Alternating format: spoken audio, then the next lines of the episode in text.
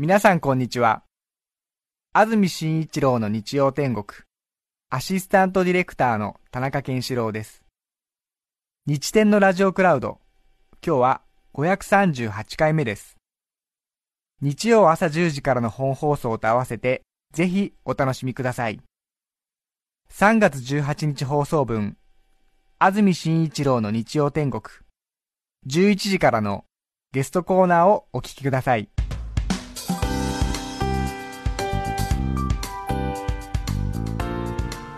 それでは今日のゲストです。毎日インスタントラーメンを食べ続ける男インスタントラーメン研究家大山即席斎さんです。おはようございます。よおはようございます。よろしくお願いします。ろしくお願いします。毎年春に大山さんのインスタントラーメンの話を聞くというのが恒例になっていますがもう今年で10年目10回目ということになります。どうもアニバーサリー。はい。すみません。あアニバーサリーの,、はい、あのニュアンス忘れてました。いやいやごめんなさい。普通に10年伝えてしまいました。いや私も10回目だったら知らなかったものですから、そうですよね。記念すべき10回目ということです、はい、ありがとうございます。おめでとうございます。どうもありがとうございます、えー、ということはお互いに10年重ねたっていうことですね。そうです。そうですよね。私もいやもうじき還暦がちょっと声が近くなってきましたもんですから、はい、はい、えー確かにでもこの10年、大山さんもいろいろ研究家続けようか、そろそろもうやめようかっていう時期もありましたし、はい、食生活の変化もありましたし、はい、体調の変化もあったり。ありますね。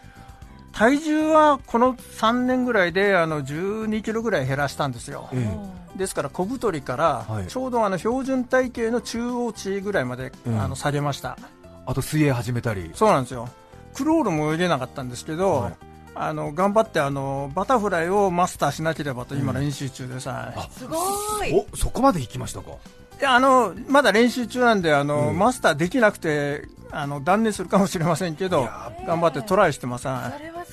タフライできるってちょっと新しいステージな感じ、ね、そうそうそう。やっぱりね、えー、できなかったことはできるっていうのは、あの若い頃にはしょっちゅうあったんですけど、えー、この年になるとめったにないんですよ、えー、だ水泳始めてよかったのは若い頃みたいにできる体験ができるってことなんですよね。はあ。大山即席斎さんのプロフィールです。1959年昭和34年生まれ59歳東京都の出身です。インスタントラーメンの魅力に目覚めたきっかけは学生時代の下宿生活で出会った中華三昧。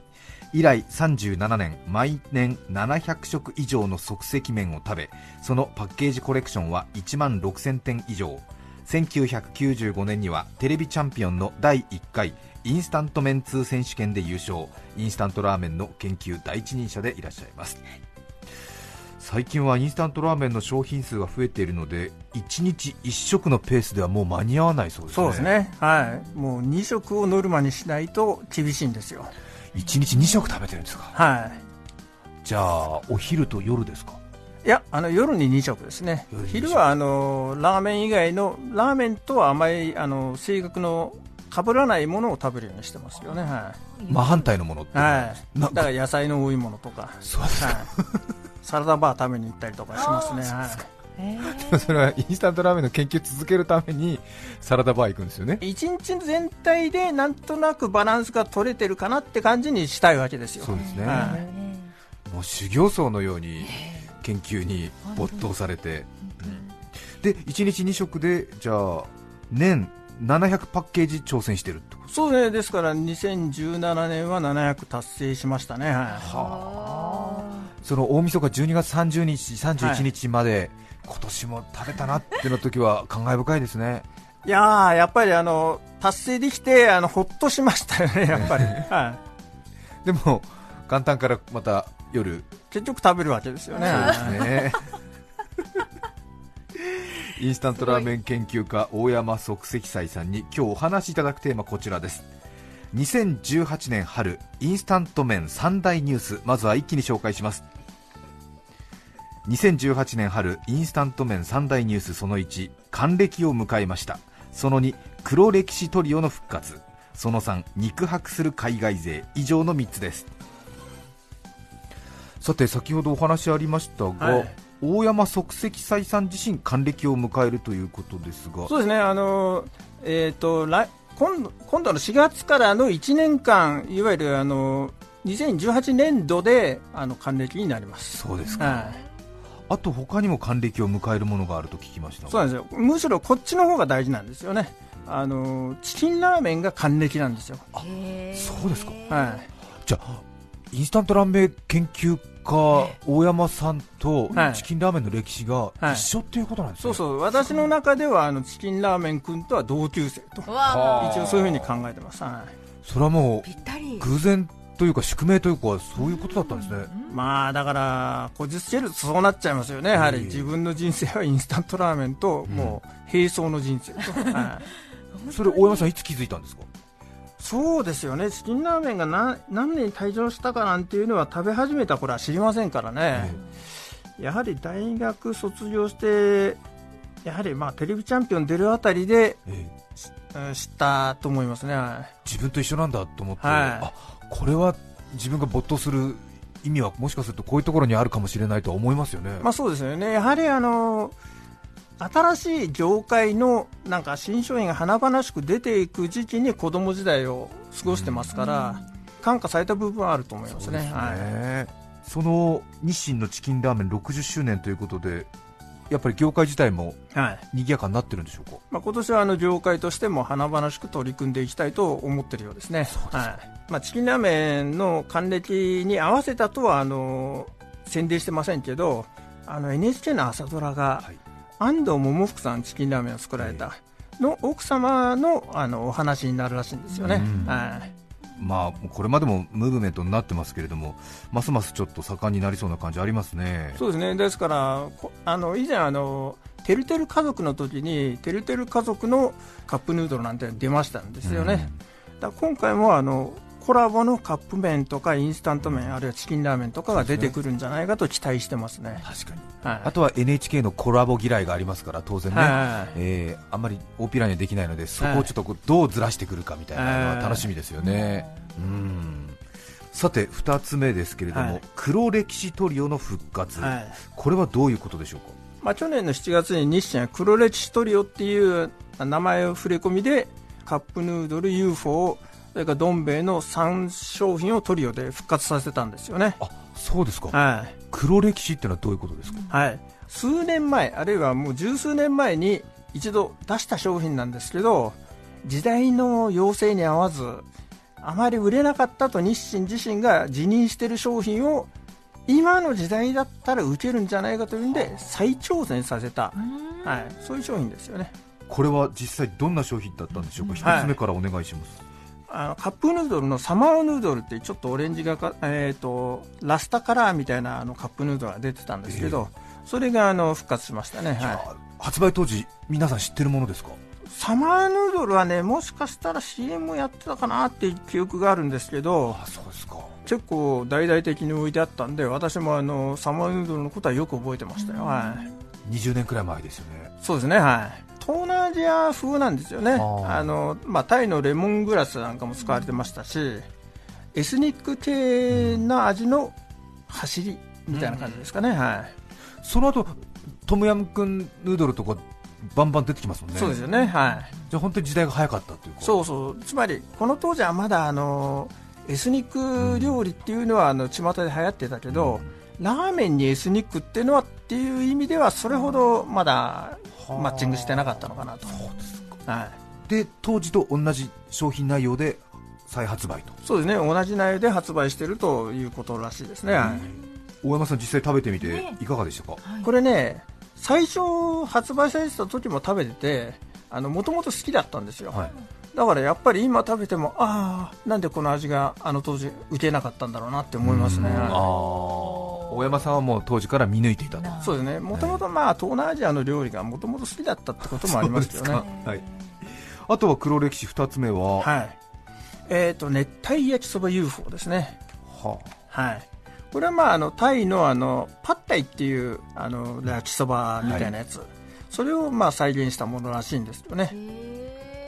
これも発売当時は人気なく？そうですねこれもあの私なんかはあの好きだったんですけど、えーうんどうもいまいち人気が出なかったみたいですね。そうですか。まあだからエスニックのあの普及度合いが違ったっていうのがやっぱ大きいんでしょうね。はい、焼きそば熱帯 UFO。はい。あとはもう一つはどん兵衛だし天茶うどんですね。これも発売当時の印象あんまりないですね。私もちょっと薄かったですね印象は。でもちゃんと食べてましたねあの調べたら、はい、これはあのやはりあのお茶漬け系のラーメンとかうどんとかっていうのがあるんで、日清も大昔にお茶漬けラーメンっていうのを出してまして、やはりそれの再挑戦みたいな部分もあったと思うんですよね、え。はい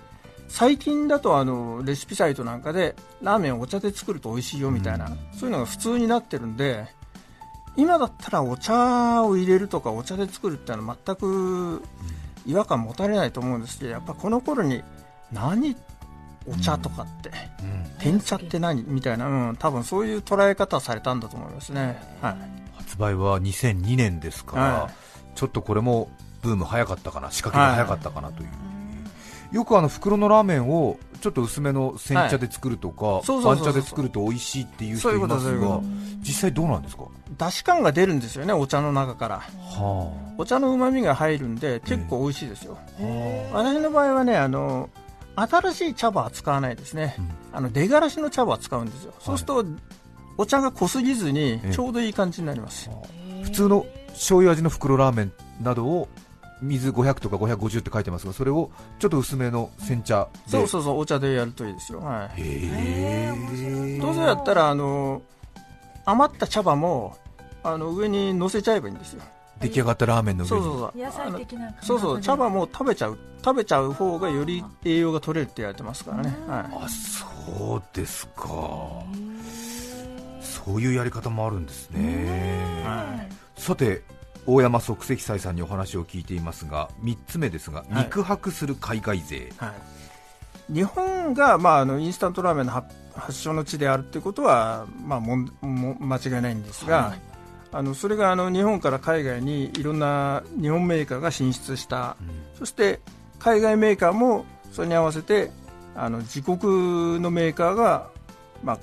インスタントラーメンをそれぞれの国で作り出したわけですよね。はい、でまあ、いろんな国の海外のラーメンを食べてるとそれぞれの国ごとにそれぞれの発展の仕方があって、うん、まあ面白いなと、はい、大山さんは海外の商品はどうやって購入するんですか？これねここは東京だっていうのがちょっとあのラッキーなことがあるんですけどあの都内で海外のラーメンは簡単に買える場所っていうのが何か所かあるんですよ、はあ、はい、どこですか、はい、例えばあの中国ものでしたら池袋の西口北の方にあの新中華街みたいに言われているところがあってそういうところで買えますし、あとミャンマーですと高田馬場に行くとリトルヤンゴンと言われてミャンマー人向けの食料品をいっぱい売ってる店があるんですよ。そうですか、はい、でさらにあの新大久保なんですけど、一般にはあの韓国街だと思われてるんですけどだから韓国ものもいっぱい買えますけど新大久保の西口の北側にはいわゆるハラルマーケットって通称呼ばれている場所がありましてここにはまたあのインドネシアとか、インドとかネパールとかさまざまなあの東南アジアから南アジア一帯あたりの商品が買える地域があるんですよ。ありますね、はいはい、あの線路沿いに北側に上がっていくと。独特な香辛料のする匂いの店入っていくと、うん、ラーメンもねちょこちょこっと並んでるんですよ。そう確かにありますあります。私もインドネシア風味付けの麻婆豆腐を食べにあそこ行ったことあります。そうそうそうレストランも充実してますね。そうですよね、あじゃあそういうところを探していけば、はい、都内そう。関東でも苦なく手に入るということです、ね、以前ねあの池袋から新宿までの駅一駅ずつ降りて買ったら11か国分のインスタント麺が手に入りましたね。そんなに手に入りますか、はい、11カ国、まあ、韓国、中国、タイ、マレーシア、インドネシア、はい、ミャンマーぐらいは分かりますが、はい、その後どこが続きますか、えーと、カンボジアとそれから、えー、サウジアラビア。サウジアラビア。ネパールあたりが手手に入りましたね。ネパール、うん、あ。とスリランカもありましたかね。スリランカ、ネパールなんかなんかちょっと早くお湯が沸きそうなイメージがあるねので、なんかね、低気圧対応とかしてんのかしらね、よね。ちょっとねあの簡単に茹でられるようになってるのかもしれないですけども、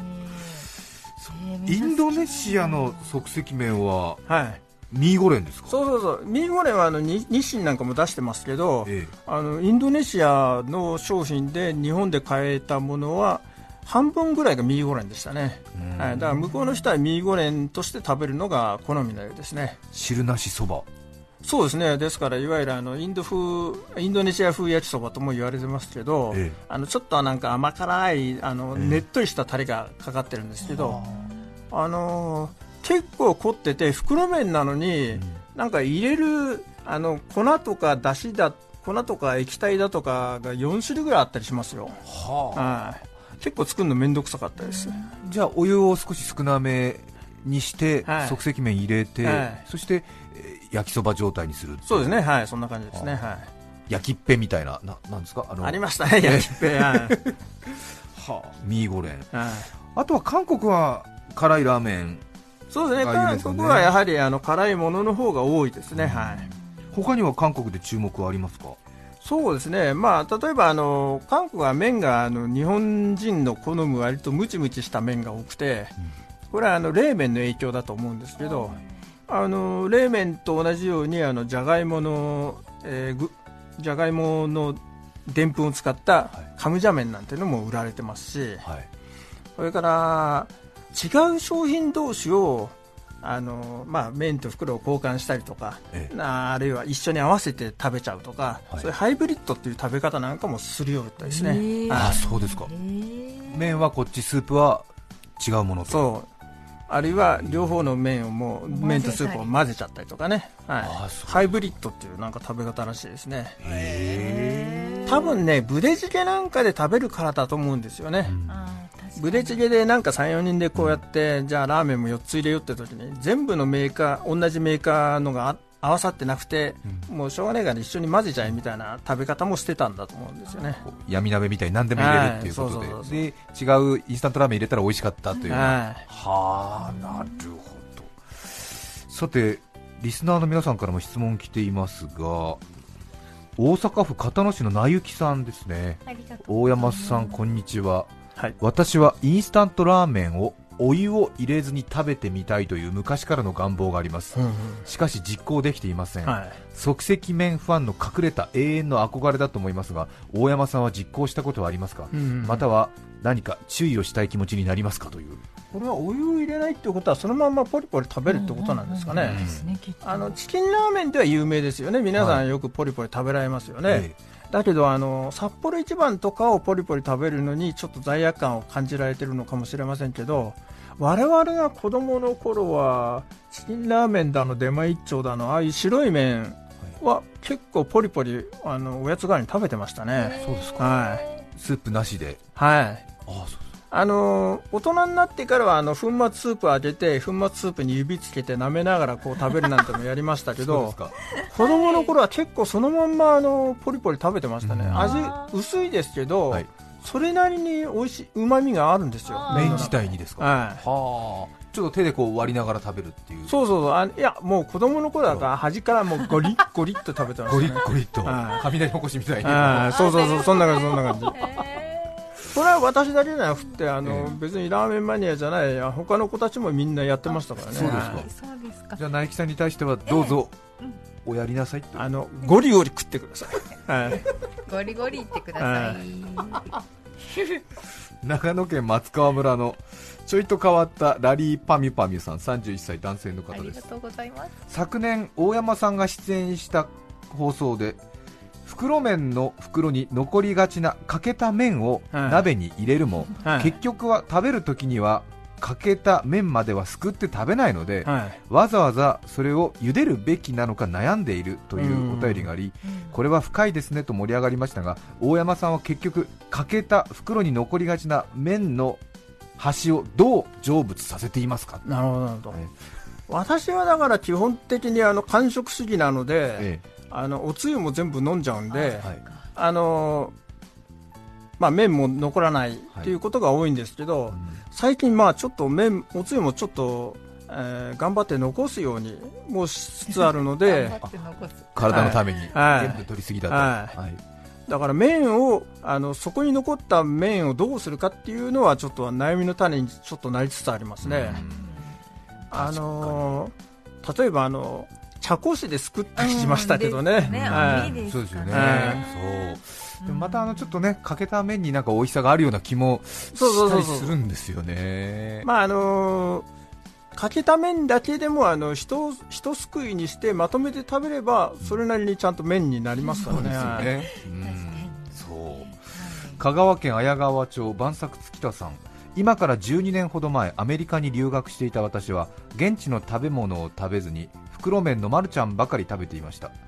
さまざまなフレーバーがありました。チキン、ビーフ、シュリンプ、ライムチリなどさまざまな味があり、いろいろ試してみました。私の一番のお気に入りはクリーミーチキン味を焼きそばのように作り卵をあえカルボナーラのようにして食べる方法でした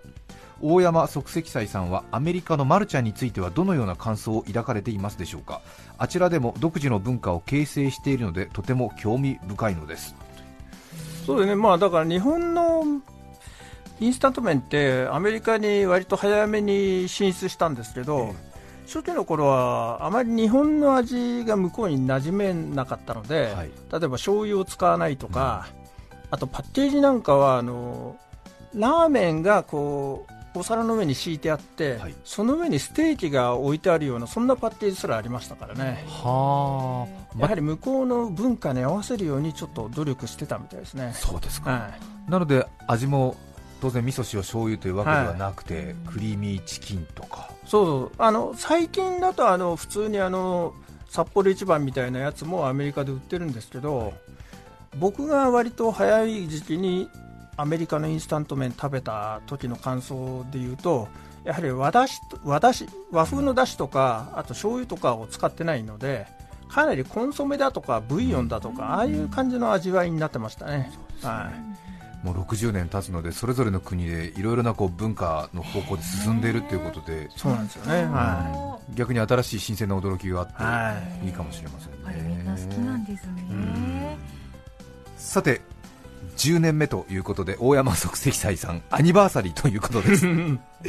埼玉県富士見市猫3匹さん48歳男性の方からリクエストをいただいていますありがとうございます涙を見せないで Boys Don't Cry ウィンクのお二人です著作権使用許諾申請をしていないため、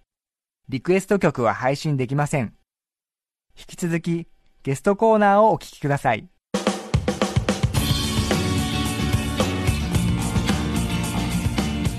埼玉県富士見市猫3匹さんからのリクエストウィンク Boys Don't Cry 涙を見せないでお聞きいただきました改めまして今日ゲストにお迎えしていますのはインスタントラーメン研究家の大山即席斎さんです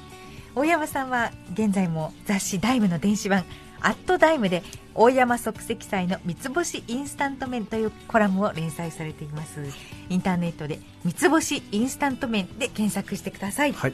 はい。さてこの1年間のインスタントラーメン業界のお話を聞いていますがインスタントラーメンというと広告も華やかなイメージありますがねは広告では何か特徴ありましたか？いやー、私はこの1年ちょっと、あの、興奮しましたね。興奮したはいあの、日清どん兵衛で、あの、ドンギツネってのが出てきたじゃないですか。あの、吉岡里帆さんがやられてる。い、やー、まあ、あれに燃えましたね。はい可愛かったですそうなんですよ。ズドンときました？来ましたね。胸を射抜かれまくりですね。はいそうですか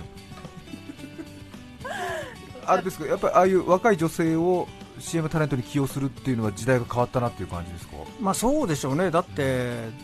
まあ、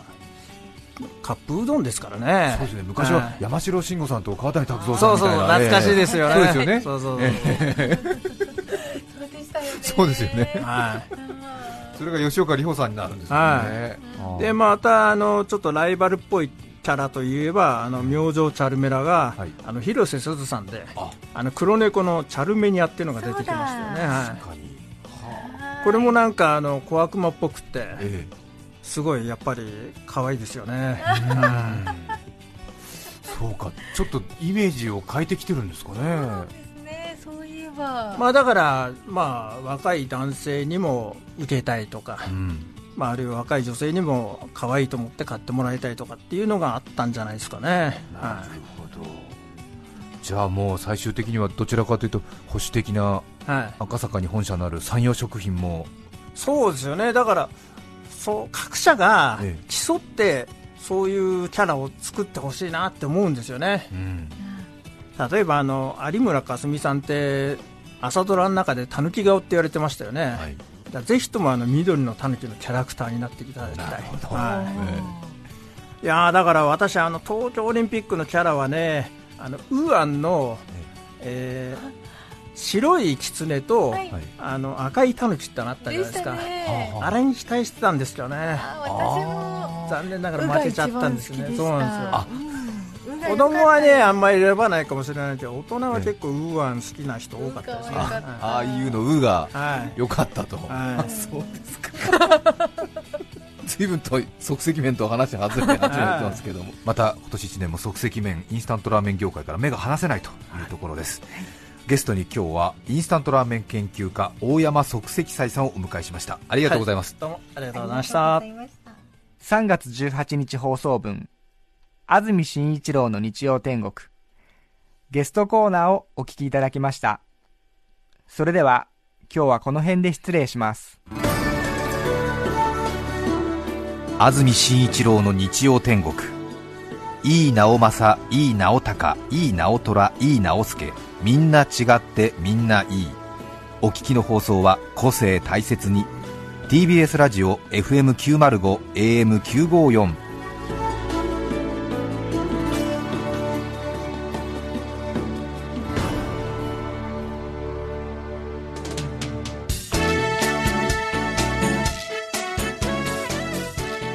再来週4月1日のメッセージテーマは嘘にまつわる話。ゲストは動物ライタ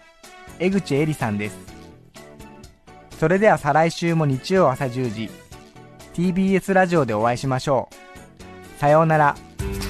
安住紳一郎の TBS ラジオクラウド。これはあくまで試供品。皆まで語れぬラジオクラウド。ぜひ本放送を聞きなされ。954905 Oh.